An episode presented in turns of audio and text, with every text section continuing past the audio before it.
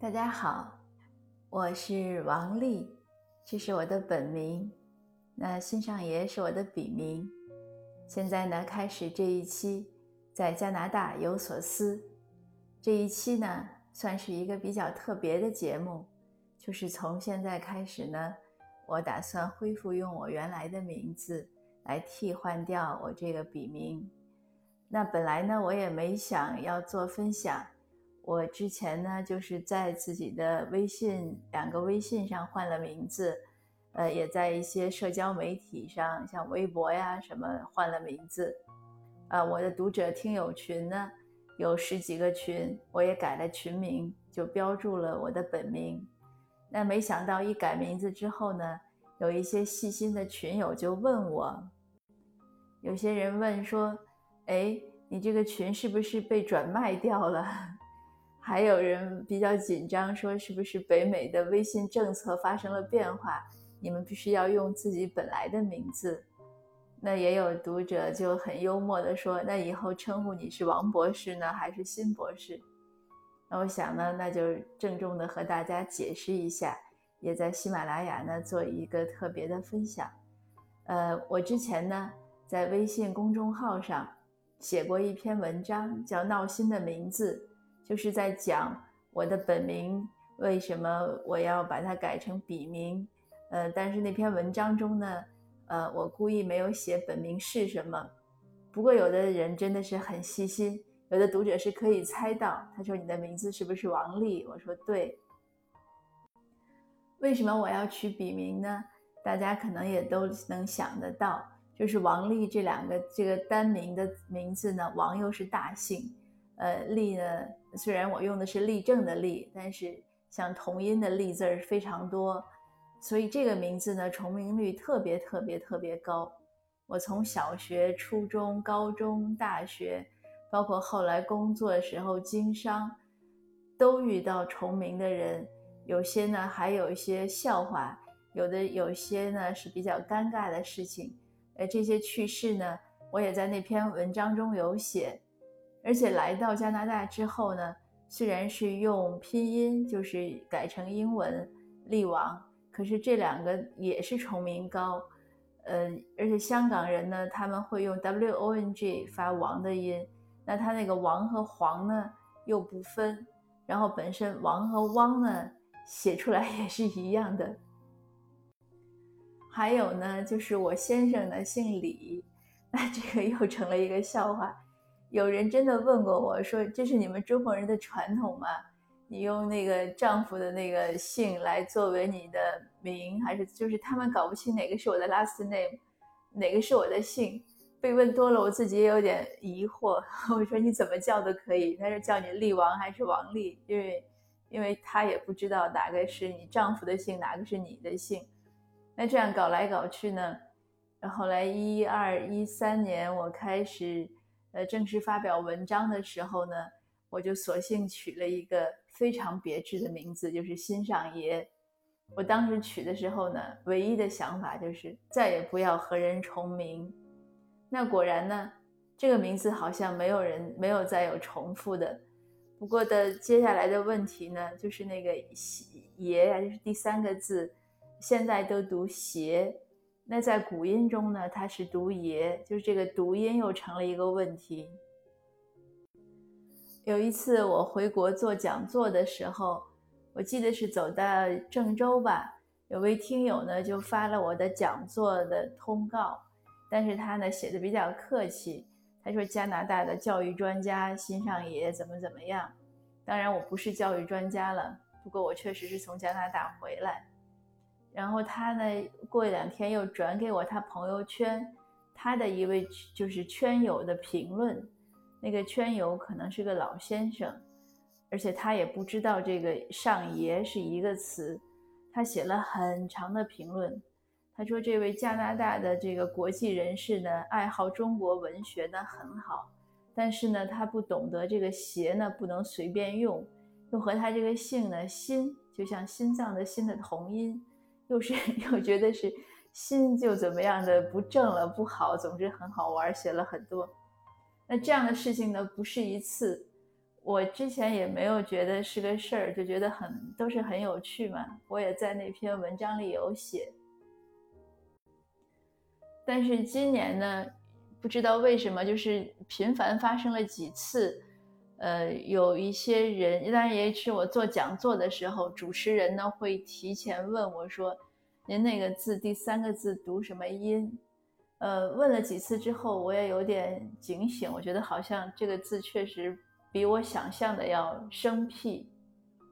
那接下来呢，就是最近呢，有一位朋友，他非常辛苦的劝我，他很用心，他有一天就给我发微信说。他说：“我想了想，为什么你最近总说你身体不太好？我觉得主要是你这个笔名没有取好。当然，他的理论呢也和那个就是郑州那个群友的理论差不多。那我呢跟他解释，我说这个就是一个误会。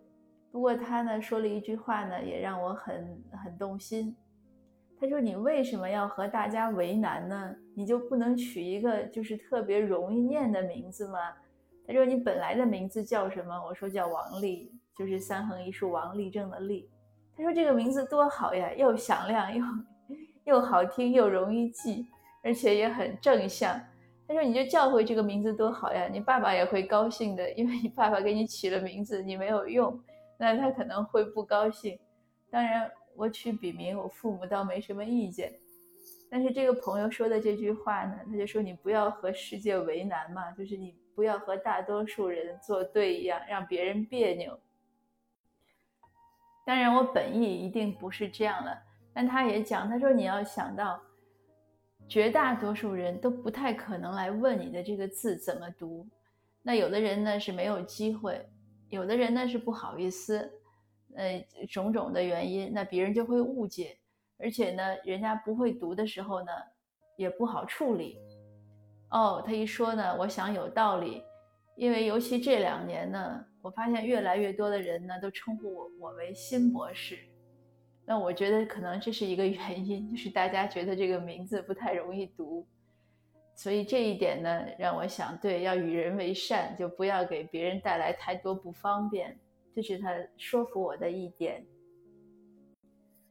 另外呢，其实坦率的讲呢，是他的热心。因为这个朋友呢，我们并不是交往很长时间的，也是认识了几个月，呃，他工作也很忙，可是我就在想，就是他这么热心，他讲了不止一次，而且没有任何功利目的，就是没有什么利益往来，他只是出于关心我，他觉得这是个很大的事情，因为他很相信姓名这一套风水啊、八字呀这些，当然有时候我也会信一点，但是没他那么信。可是不管怎么说，我想一个人和我就是萍水相逢、素昧平生，这样的很很热心的来来关心一个问题，来和我讲，那我确实很感动。所以我想呢，真的也是自己可能慢慢 成长成熟起来了，因为年轻的时候我特别怕人关心我、关注我。我恨不得谁都不要管我，我自由自在，谁都别说我。但是呢，随着年龄渐长呢，就会发现，有的时候就是生命不能承受之轻。当所有的人都离开我们，当我们完全是自己在那儿生活，自己在那儿工作，自己在那儿过日子的时候，那个时候呢，才会注意到，哦，原来朋友啊、亲人啊之间这样的。小小的关心是这么难得，尤其是没有任何，就是没有任何利益关系的，就是发自本心的。所以这样的事情，我每次遇到都是很感动。像这些年我写作，那很多读友和听友都给我这样的感动。呃，就是像最简单，我翻我那篇闹心的名字的时候，我看到第一个留言的，那是一位资深的，呃。比较就是老年的读友，他年龄应该跟我父母差不多。当然，他很喜欢我的那个笔名“新上爷”，他就说他是在北京晚报看到这个名字，眼前一亮。后来他就一直找过来公号，加了我微信。他有的时候呢，会突然就发一个很好玩的小视频给我。呃，我记得零八年的元旦，我很累的时候，他一下子就发了那年的新年音乐会的视频，啊，我觉得很舒服，因为我很喜欢听施特劳斯的那些圆舞曲，我就谢谢他，我说现在我真的是正好很累，他就讲了一句，他说我猜到你可能这两天很忙，所以我就想让你轻松一下。那最早李子柒的视频也是他发给我的，呃，他有的时候就是他从来不和我聊天。但是冷不丁呢，他就突然会发一个什么消息给你，哎，就让我觉得，哎呀，就是很温暖。那还有呢，有的读友知道我每天要，就是经常会在这个读友群中发加拿大的照片。那也是前几天，多伦多的一位读友就哗哗私信我八张照片，他自己拍的加拿大的秋景。过两天呢，又一 又一批照片。那我也是很高兴的，就是他什么都不讲，但是他知道你想要什么。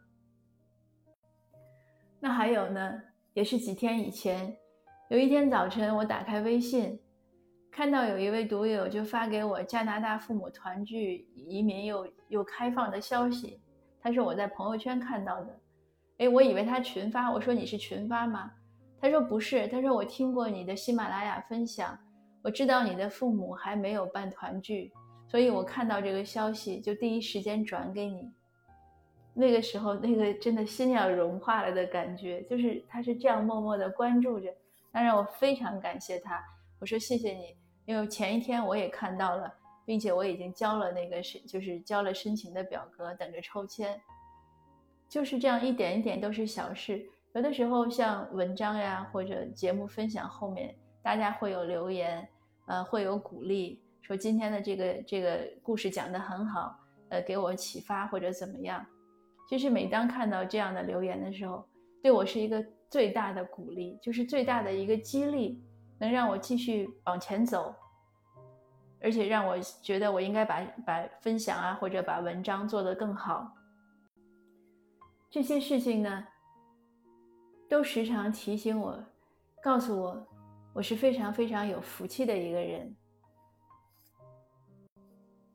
人到中年，尽管以前的一些朋友啊、一些亲人啊，已经慢慢的越走越少，因为有一些人已经凋谢了，有一些人呢失去了联系，可是呢，又总有新的朋友啊、知己啊，一步一步跟上来。那我想呢，人生呢就会一直这样慢慢走。慢慢的享受，慢慢的体会，也是很好。嗯，就像前几天我那个分享有做，我也在跟我孩子讲，我说我们认真的努力的过好每一天，那一生呢，如果每一天都这样过完了呢，就是成功的一生。那我想呢，我和朋友们的交往也是一样，如果我们每一个人都是很真诚的对待别人，对待自己。那其实呢，也会有一个非常好的人际关系的网络，自己呢也会觉得很幸福。那分享的结尾呢，我想说的是，谢谢你，谢谢你们，谢谢大家，让我们一起继续的努力的、认真的生活下去，过好每一天，期待更好的明天，各自呢都经营好自己的生活。呃，让自己呢尽量的快乐起来。那最后就说好，谢谢，我是王丽，下次见。